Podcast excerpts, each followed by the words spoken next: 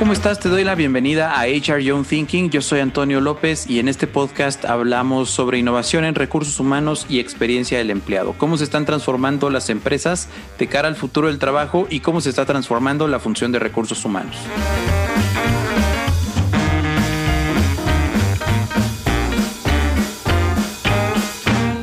El día de hoy platico con Octavio Cristain, quien se dedica al tema de Employee Experience en uno de los bancos más importantes de México.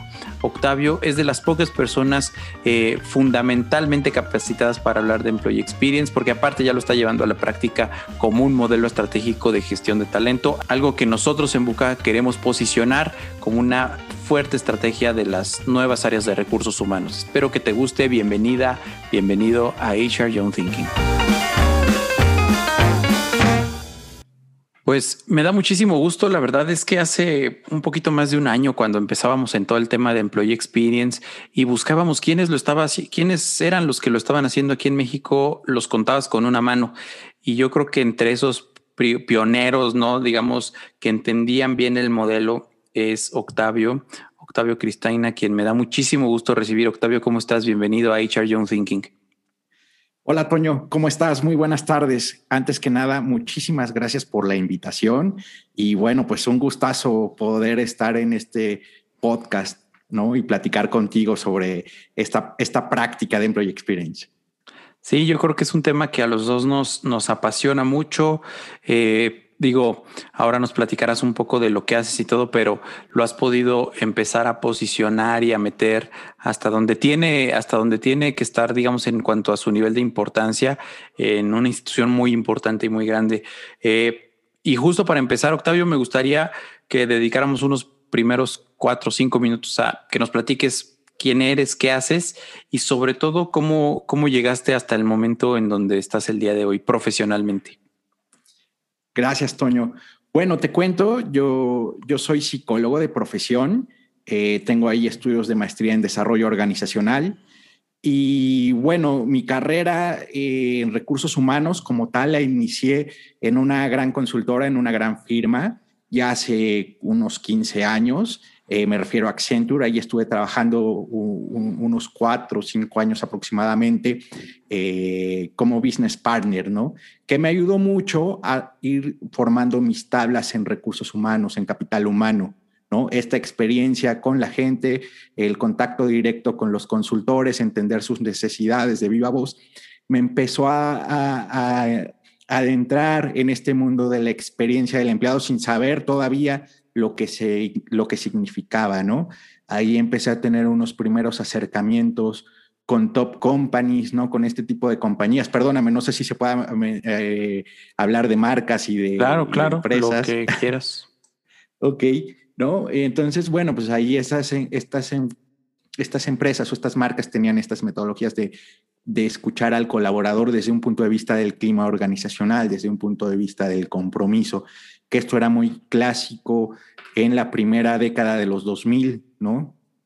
Y que, bueno, pues siguió, siguió su rumbo y que actualmente todavía siguen en práctica, ¿no? Pero ya hay un abanico de opciones mucho más grandes. Después de ahí eh, tuve, tuve yo un, crecimiento en otras consultoras, incluso incursioné en el mundo de, de servicios financieros, estuve un tiempo trabajando también en Zurich, ¿no? Eh, haciendo cosas de desarrollo organizacional, cosas más de cultura, más de compromiso a la gente, de identidad, ¿no? Y nuevamente me volví a encontrar con este tema de top companies, ¿no? Entonces hubo un ejercicio importante, si, no mal recuerdo fue entre el año 2012, 2013, donde pues aún el objetivo de las organizaciones era aparecer en un ranking, ¿no? Estar dentro de ese ranking. Y no lo digo por Zurich, lo digo por las múltiples organizaciones que buscan aparecer en estas, en estas, este, en estos estudios, ¿no? O sea, si bien les, les arrojan un, un diagnóstico, un outcome importante, también es verdad que muchas organizaciones buscan o buscaban aparecer en estos rankings, ¿no? De, los mejores eh, empleadores para trabajar. Eh, sin duda, sin duda alguna, muchas empresas lo hacen, es como una estrategia de employee branding y yo creo que es válido porque de alguna manera también dan a conocer al mercado laboral que, cómo los perciben sus colaboradores, ¿no? Entonces, este, pues por ahí seguí, seguí trabajando y, bueno, más adelante ya llegué a, hoy a Grupo Financiero Norte, ya llevo siete años acá. Eh, empecé a trabajar con temas de capital humano, ¿no? Eh, de talento, eh, y, ya desde hace unos cuatro años aproximadamente, muy enfocado en el tema de Employee Experience, ¿no? que como bien dices, en México, y yo me atrevería a decir incluso en Latinoamérica, todavía estamos en un, en un, en un, en un momento de aprendizaje, en un momento de desarrollo, ¿no? Eh, y, lo digo porque pues he tenido la oportunidad de, escuchar a otros colegas, de entender lo que están haciendo, eh, platicar con consultoras, despachos como, como, como, el de ustedes, ¿no? O quizá consultoras de, de estas de clase mundial que tienen estos benchmark a, a, nivel mundial, ¿no? Entonces, este, es curioso porque cuando les, les pedía un benchmark de, oye, en América Latina o en México, ¿qué hay? Pues no, no, no, no, no, no llegaba la información, ¿no? Entonces, la información más... Eh, la información como referencia pues era a lo mejor de Europa o quizá de algunas partes de Estados Unidos, pero de América Latina y de México en particular, es difícil encontrar hoy un estudio que nos diga qué están haciendo las diferentes empresas en este terreno, ¿no? Sí. Entonces, no, sí, adelante, adelante. Adelante, Toño. No sé si respondí con tu pregunta. No, muchísimo. Y además me das como mucha tela de dónde cortar esta, esta conversación. Es, es muy interesante esto que dices. Eh, voy a ir recapitulando algunas cosas, pues llevas una trayectoria muy amplia en recursos humanos. Y lo primero quisiera yo eh, preguntarte o profundizar un poco, hablaste al principio de que en, a inicio de este siglo, ¿no? Hablaban muchas organizaciones sobre, empezaban a hablar con más fuerza en nuestra región, particularmente en nuestro país, sobre temas de clima y engagement o compromiso. Y dijiste, bueno, eso ya se hablaba desde entonces, te voy a dar mi opinión y luego quisiera escuchar la tuya. Muchas organizaciones, una gran mayoría de las organizaciones están todavía estacionadas ahí e incluso muchas organizaciones que quieren migrar hacia un modelo más de experiencia, y ahorita dijiste tres cosas que me encantaría retomar después, eh, eh, buscan migrar a ese tema de experiencia, pero siguen como, como apalancados al tema de clima laboral y de engagement. Entonces, tengo como dos preguntas. ¿Tú qué opinas de esto que acabo de decir? Y dos, ¿dónde está la diferencia o cómo percibes tú la diferencia entre clima o clima y cultura o clima y engagement y eh, experiencia del colaborador? Eh, Súper buenas preguntas, este, Toño. La diferencia, pero si quieres vamos por, por partes. Eh, es verdad, la mayoría de las organizaciones siguen con, esta, con estas metodologías de evaluar el compromiso de la gente, ¿no? Evaluar el compromiso de la gente porque eh, hay estudios y hay, hay muchos estudios o muchas consultoras incluso que hablan de esta correlación entre el compromiso y la productividad. Me parece que por ahí está eh, la clave de por qué muchas organizaciones siguen midiendo el compromiso. Y yo no digo que, que, ya no se mida, ¿no? Por el contrario, creo que el Employee Experience es algo distinto y algo que puede complementar estos estudios. Generalmente los estudios de compromiso se hacen una vez al año. Si bien, si bien nos va, se hacen dos veces al año. Pero hay organizaciones incluso que lo hacen cada dos años, ¿no? Entonces, estudiar el compromiso cada dos años es como tomar una foto hoy y luego volver a tomar una foto en dos años. Imagínate que pasen esos dos años la pandemia, vamos a tomar el ejemplo. Somos organizaciones completamente diferentes. ¿Y por qué digo que somos organizaciones diferentes? Porque las organizaciones son los colaboradores, ¿no? Entonces hoy tenemos hábitos, eh, hábitos y estilos de vida completamente distintos. Incluso me atrevería a decir que la cultura en muchas organizaciones ha cambiado ha cambiado un modelo ágil a un modelo digital, más de fuerza que de ganas posiblemente, pero, pero ha cambiado. Ahora bien, ¿cómo se complementan o cuáles son las diferencias? Simplemente una pregunta clásica en el compromiso es, eh, ¿estás orgulloso de trabajar en tu organización? ¿No? Eh, no sé, hay otra como, ¿qué opinas de liderazgo? ¿Qué opinas de tu entorno de trabajo? Eh, o, te hacen preguntas de satisfacción, ¿no?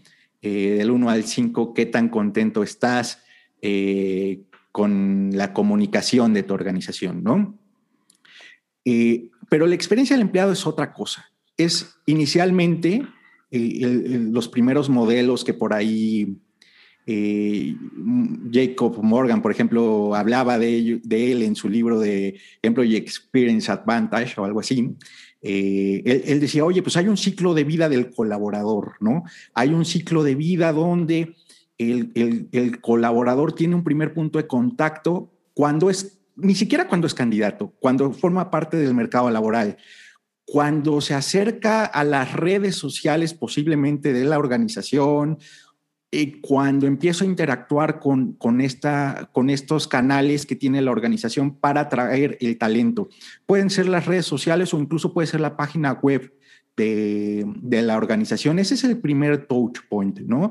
Y es un, es un punto importante porque ya no voy como cliente, ya no voy como prospecto, sino voy como con la intención de, de, buscar un trabajo y de entender si esa organización es afín a mí, ¿no?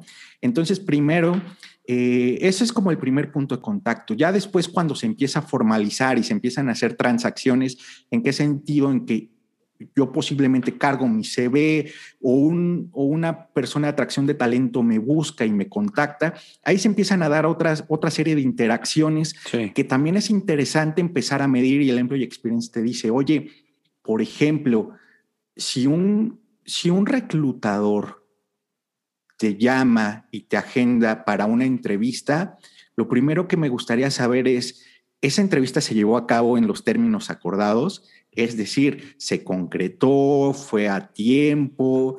Em, ¿Cómo fue tu experiencia? ¿No?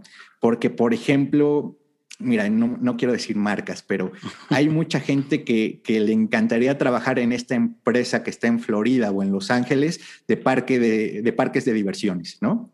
Porque dicen, wow, ¿no? Es increíble, es magia, es mágico. Pero ya cuando vas a trabajar ahí, es otra cosa. Ya cuando estás en el parque de sol a sol o cuando estás administrando las plataformas o cuando estás en el área de ventas o en la parte de tecnología o en la parte de soporte, la historia puede ser otra, ¿no? Quizá lo mágico es para el cliente final, pero para el colaborador puede ser muy distinto. Entonces la gente se empieza a dar cuenta de, de, cómo es esta interacción a través de ese ciclo de vida, ¿no? Oye, ya me contrataron, ya me hicieron la oferta, ¿cómo fue mi primer día de trabajo? Me recibió mi jefe, me asignaron un lugar, eh, tenía usuarios, tenía contraseñas, tenía una computadora, ¿no? Hay, quienes incluso, no sé, les ponen el nombre en su lugar de trabajo, en su cubículo, o les entregan una, una agenda con su nombre. Todo ese tipo de cosas van marcando la experiencia. Pero por el contrario, hay, hay organizaciones donde pareciera que el, el nuevo ingreso, pues no lo esperaban. ¿Por qué? Porque no hay nada listo. Oye, ven, vamos a pedir tu computadora. ¿No? Oye, pues ¿dónde te sentamos? Va a ser un reto. Y entonces la gente dice, pero pues si llevo un proceso hace tres meses, ¿no? Y pareciera que no me esperaban, ¿no? Entonces es importante empezar a medir esos puntos de contacto para identificar puntos de dolor, ¿no? Eh, el employee experience, a diferencia del engagement o del clima, viene del mundo del customer experience, ¿no? Realmente es como emular esas prácticas, ¿no? Que hay hacia el cliente final, pero de cara al colaborador. Entender si, si la oferta de valor y, los propios procesos y el personal de una compañía em, empieza a satisfacer las necesidades de la gente desde un punto de vista laboral, ¿no?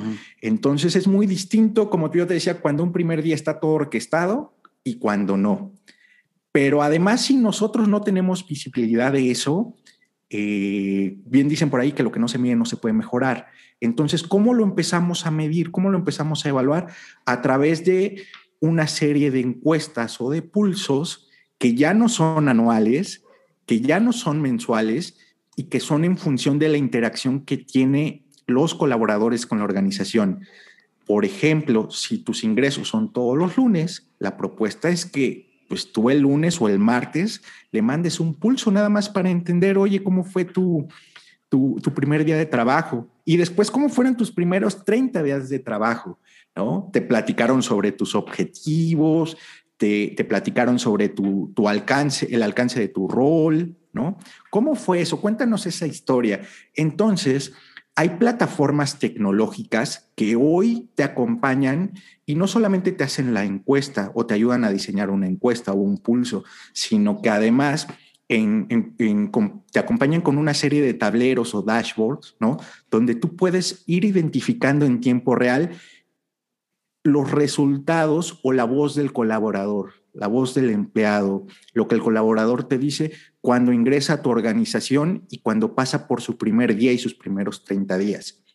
Pero ese solo es la primera parte del ciclo de vida del colaborador. Recordemos que hay una etapa de desarrollo, ya hay algo que le llaman eh, momentos que importan, ¿no? ¿Cuáles son los momentos que importan en la vida de un colaborador? Pues los momentos de una persona, ¿no? Oye, si eres mamá o eres papá, más allá de, esos beneficios que por ley te, te, tocan, como por ejemplo puede ser una incapacidad, ¿no? Las incapacidades hoy por maternidad, al menos en, en, en México, estamos hablando que son 40 días para las mujeres y 5 días para los hombres, ¿no?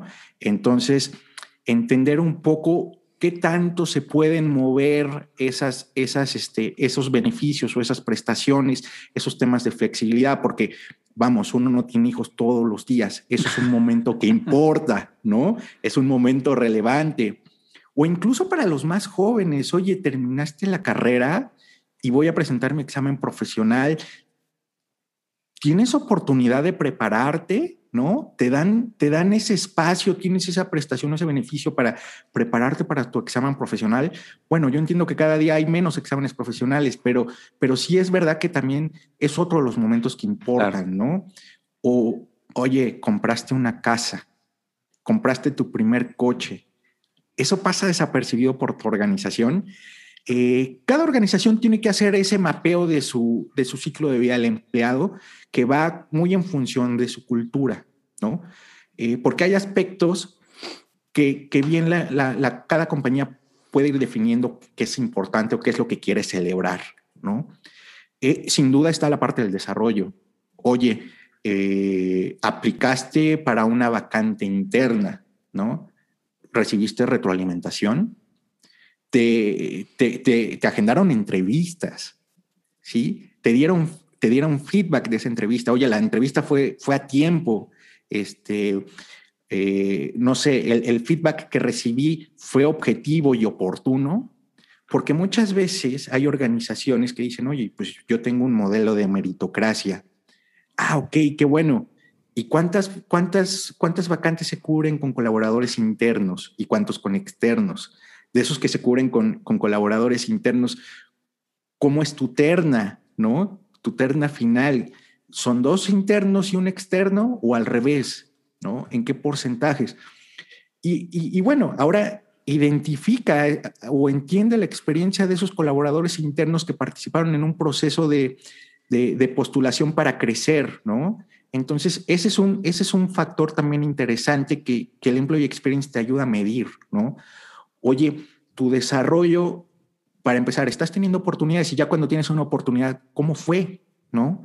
¿Fue como un proceso burocrático? ¿Fue para llenar un hueco? ¿O realmente fue un proceso objetivo en el que igual te puedes quedar o no te puedes quedar?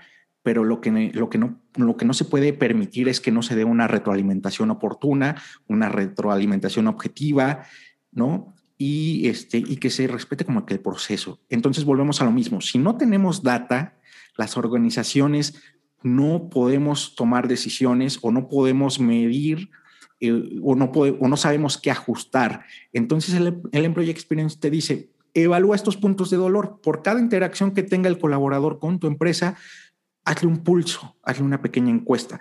Y repito, ya no es la encuesta anual de compromiso, ya no es la encuesta este, semestral de clima organizacional.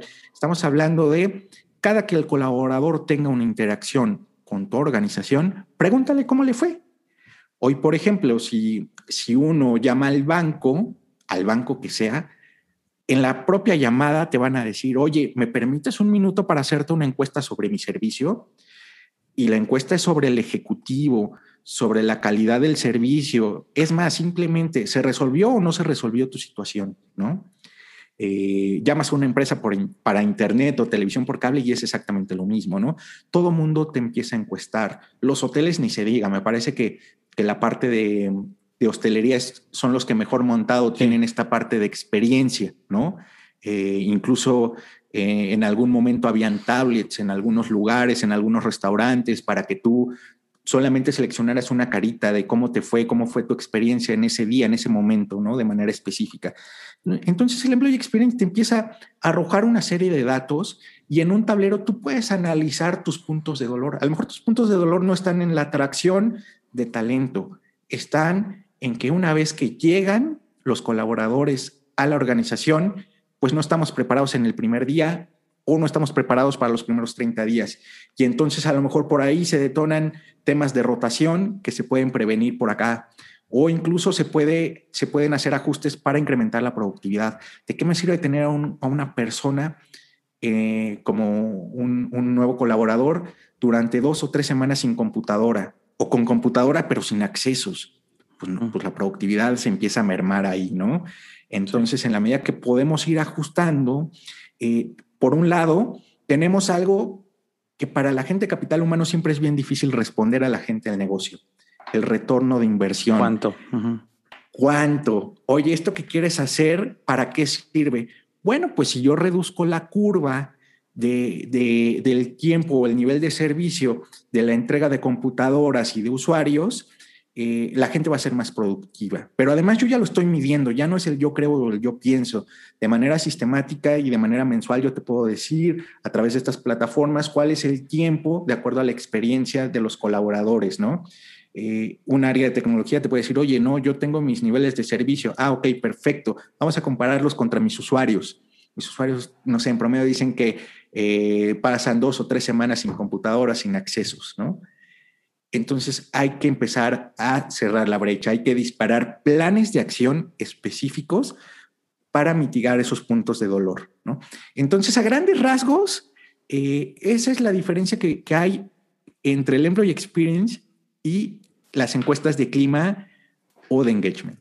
Sí, me, encanta. Yo creo que en menos de 10 minutos ya nos diste una cátedra con casos prácticos de, de Employee Experience. Me, encanta cómo lo planteas. Quisiera retomar de ahí tres cosas. La primera es, son muy diferentes y yo algo que siempre digo no sé si estés de acuerdo o no, pero es que las encuestas de clima o engagement te ayudan a conocer lo que recursos humanos quiere conocer, ¿no? Eh, cómo, este, percibes esto, cómo percibes, pero digamos indicadores como muy particulares de un dashboard, digamos, tradicional de, de, gestión de talento. Y en cambio, los pulsos y en general el modelo de Employee Experience, lo que te sirve es conocer lo que el colaborador realmente quiere, necesita, desea o espera en cada punto de contacto. Y entonces eso es como un punto eh, fundamental para entender esa diferencia. O lo que tú quieres conocer basado en no sé qué, como recursos humanos, o lo que realmente le va a habilitar al colaborador para desempeñar mejor su trabajo. El ejemplo del onboarding es el ejemplo clásico y el de la habilitación de accesos y equipos, porque efectivamente no se trata, o sea, puede ser una persona súper comprometida, súper motivada porque llega a su primer día de trabajo a la empresa de sus sueños. Y entonces eh, en, un, en una encuesta de engagement, como dices, pues te va, te va a puntuar alto por esa por ese eh, objetivo de vida, si así lo quieres ver, ¿no? Pero a nivel de experiencia, lo que necesitas es evaluar cómo fueron los puntos de contacto. Y lo otro que quiero eh, apuntalar es otra de las grandes diferencias que siempre me gusta mucho platicar y que creo que tú le acabas de dar como muy bien al clavo es la experiencia del empleado va muchísimo más allá del tema de clima o el tema de cultura. Tú diste aquí cuatro o cinco puntos muy particulares que impactan todo el ciclo de vida. Y bueno, incluso hay ahora unos estudiosos que dicen que no hay que ver el ciclo de vida, sino el ciclo del empleado, porque el ciclo de vida está muy orientado a procesos. Pero vaya, el punto es que trasciende como que lo buena onda de la, del clima y la cultura y realmente se apuntala hacia, hacia los momentos los momentos este, más, más significativos. Octavio, yo creo que es una charla que la verdad es que nos va a dar como para cuatro episodios, pero quisiera hacerte un par de preguntas antes de, antes de terminar y que me resuenan mucho con lo que dijiste al inicio. Muchas organizaciones en, la misma pregunta que yo te hacía es, eh, acaban de anunciar los resultados de, este ranking famoso, que no, creo que esté mal, creo que es una gran estrategia y todo, pero eh, están muy metidas en aparecer en el ranking y de hecho yo conozco de primera mano muy malas experiencias en empresas que están en esos en esos rankings, ¿no? Entonces quisiera uh, obtener tu perspectiva de cómo puedes mejorar el employer branding, más bien cómo a fin de mejorar tu employer branding, tendrías, si es que estás de acuerdo conmigo, claro, si no, pues no, tendrías que apartarte un poco de esos rankings y empezar a mapear realmente lo que importa para tu organización, si es que estás de acuerdo. Si no, pues dime que no y seguimos con otra pregunta. No, completamente de acuerdo, Toño. Yo creo que los rankings es cosa del pasado. Honestamente, desde mi punto de vista personal, eh, me parece que es un tema del pasado. Por ahí hay un libro de de, de Employee Branding que, escribió Carolina Borraquia, ella es una argentina, una consultora que, es especialista en Employee Branding, y, dice, pues el primer, la primera meta que tienes que hacer, no, no la voy a citar de manera correcta, nada más es lo que yo entendí, pero prácticamente es, no te pongas como objetivo salir en un ranking.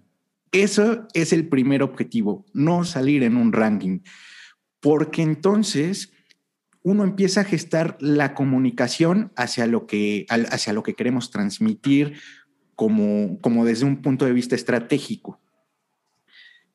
¿Qué pasa con las organizaciones? Es más, ¿qué pasa con los equipos de fútbol? Los equipos de fútbol, ¿qué tienen? Tienen fans, tienen aficionados. Entonces, el employee branding se tiene que mover a eso, ¿no? Y en el mundo de las experiencias, nosotros también tenemos que generar aficionados, gente que esté apasionada de trabajar en nuestras organizaciones. Ya no es, oye, ¿te sientes orgulloso de trabajar en tu organización? ¿O, sientes confianza de tu, en tu jefe directo? ¿Por qué no preguntas un NPS o un NPS de eh, employee, no? ¿Recomendarías tu organización como un buen lugar para trabajar a un amigo, compañero de tu misma profesión? O una pregunta que acabo de ver que me gustó mucho es, ¿recomendarías trabajar con tu jefe a un amigo o un familiar? Entonces, este tipo de preguntas que son completamente distintas a las tradicionales de satisfacción o de engagement, te empujan a entender si tú tienes promotores o si tú tienes detractores y en la medida que tengas promotores, tú puedes ir generando fans. Oye, yo como estratega de employee branding, a mí me gustaría que, las, que los empleados, que los colaboradores o, la gente del mercado laboral esté hablando de una organización. Los que trabajan acá, me gustaría que estén diciendo por qué trabajan acá, qué es lo que les gusta de trabajar acá, ¿no? Y los que están allá afuera, que empiecen a platicar o que empiecen a conversar de por qué les gustaría estar acá. Eso es un excelente eh, estrategia de employee branding. Y no tiene nada que ver con aparecer en un ranking. Claro.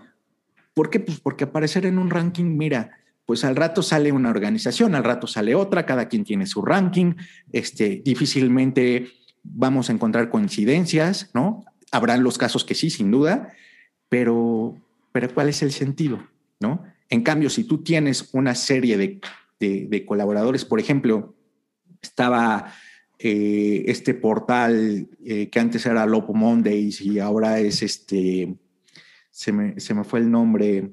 Eh, bueno, es, un, es, este portal donde uno como colaborador, ex colaborador de una organización puede ir y poner su referencia. Es como el TripAdvisor de... Como Glassdoor.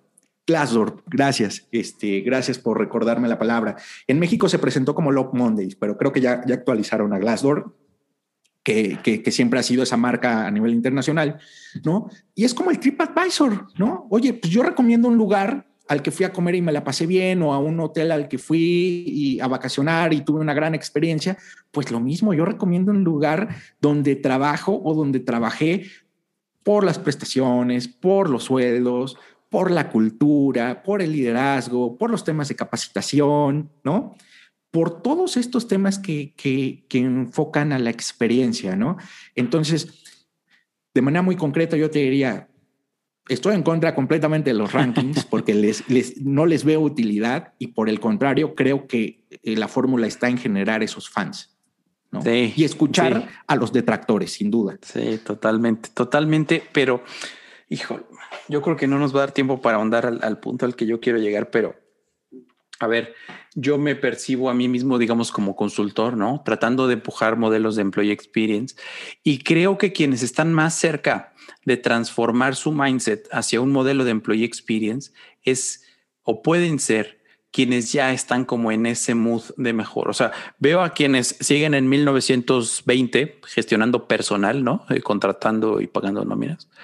Veo a los que llegaron al 97 con el modelo de business partner y están empezando o, o, ya quieren hacer como cosas de clima y en eso se encontraron con un indicador que mide a todas las organizaciones dependiendo de su industria y su tamaño, a todas igual, que son los rankings.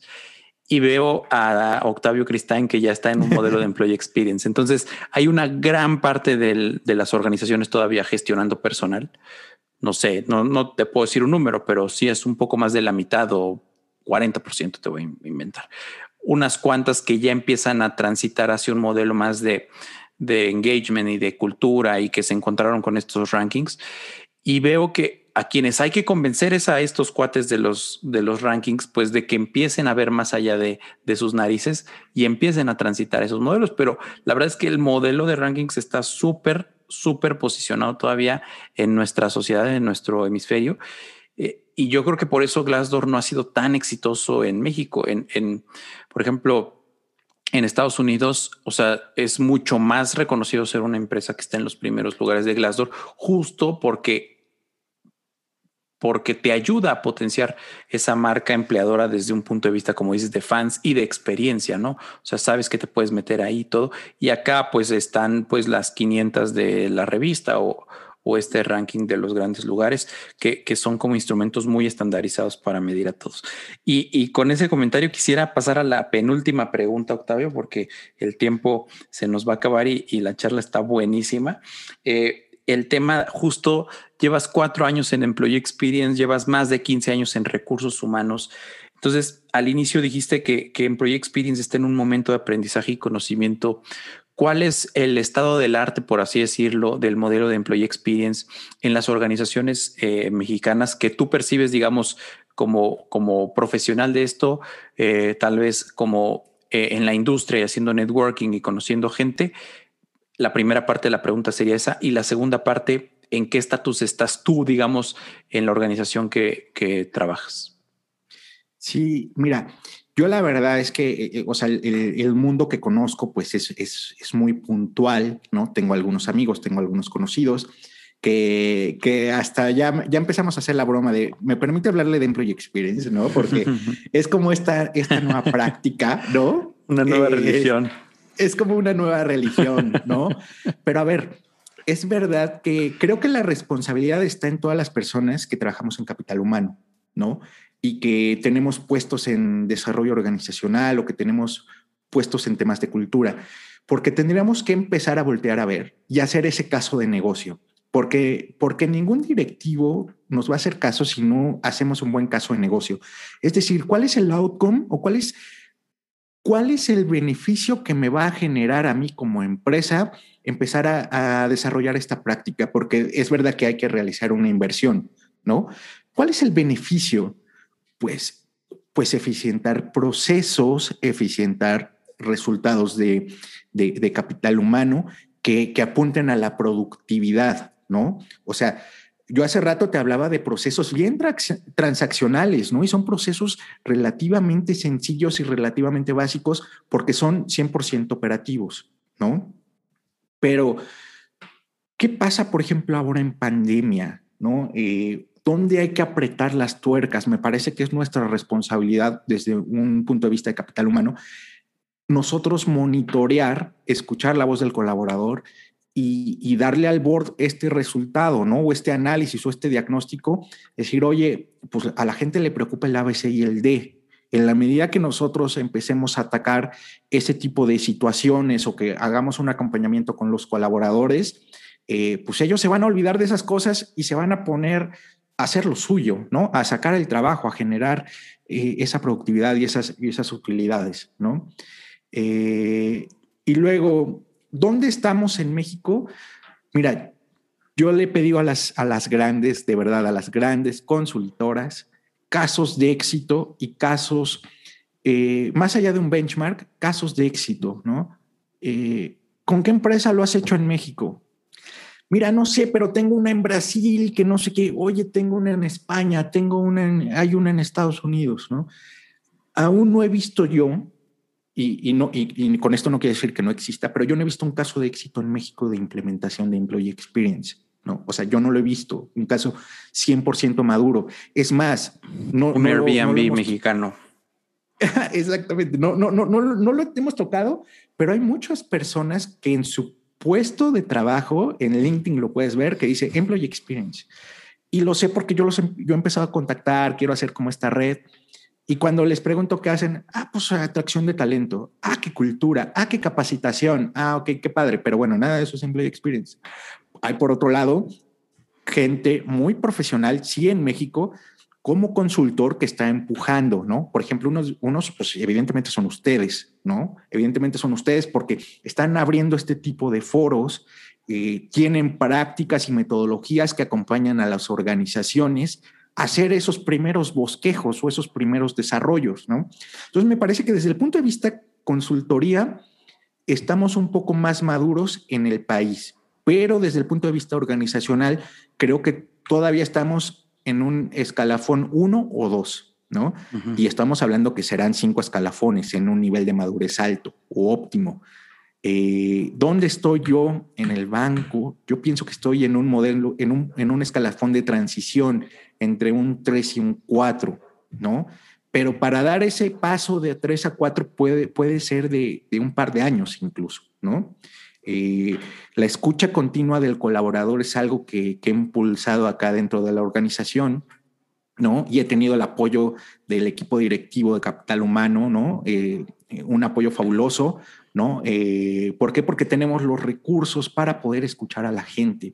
Casi, casi que cuando sucede una, una situación, una transacción, y nos hemos aliado con, con empresas de tecnología que nos permiten acercarnos y escuchar a los colaboradores. Por ejemplo, eh, en el banco trabajamos con esta plataforma de Qualtrics. Qualtrics hoy es una, es una plataforma que, es parte de SAP, es parte de ese grupo, ¿no? Pero es un motor o una plataforma súper robusta para escuchar la voz del colaborador, ¿no? Así como, por ejemplo, del lado del cliente trabajamos con Medalia, que es otro gigante, ¿no? Que es otro gigante y que se especializa en escuchar la voz de el cliente externo. Entonces, tenemos dos grandes aliados en el banco, ¿no? Donde, donde buscamos o escuchamos la voz del colaborador. Y luego hay otros temas que también, que también son transversales, como por ejemplo la norma 035, que no es ni clima ni compromiso, pero que tampoco es employee experience, pero que también requiere escuchar al colaborador, ¿no? Esto, pues, en temas más específicos, ¿no? En entornos de, de trabajo eh, saludables. Al final del día apuntan hacia lo mismo, pero con temas más específicos. Buenísimo, buenísimo, me queda claro. Eh, sí, yo, yo veo que, que, el modelo es difícil de arrancar, ¿no? Porque coincido en esto que dices de que mucha gente lo está haciendo como o sea, enfocando mucho en temas de cultura o de clima particularmente, o de incluso de felicidad organizacional.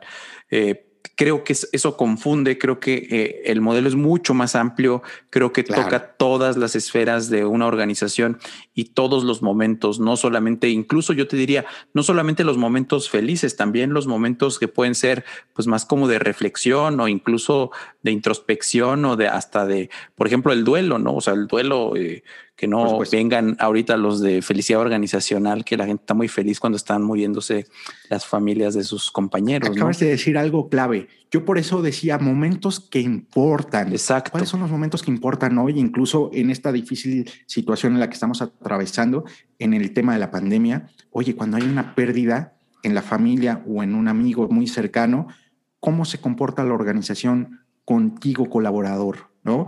Entonces, si ese es un momento que importa, es un momento que tendremos que empezar a medir o a darle seguimiento, ¿no?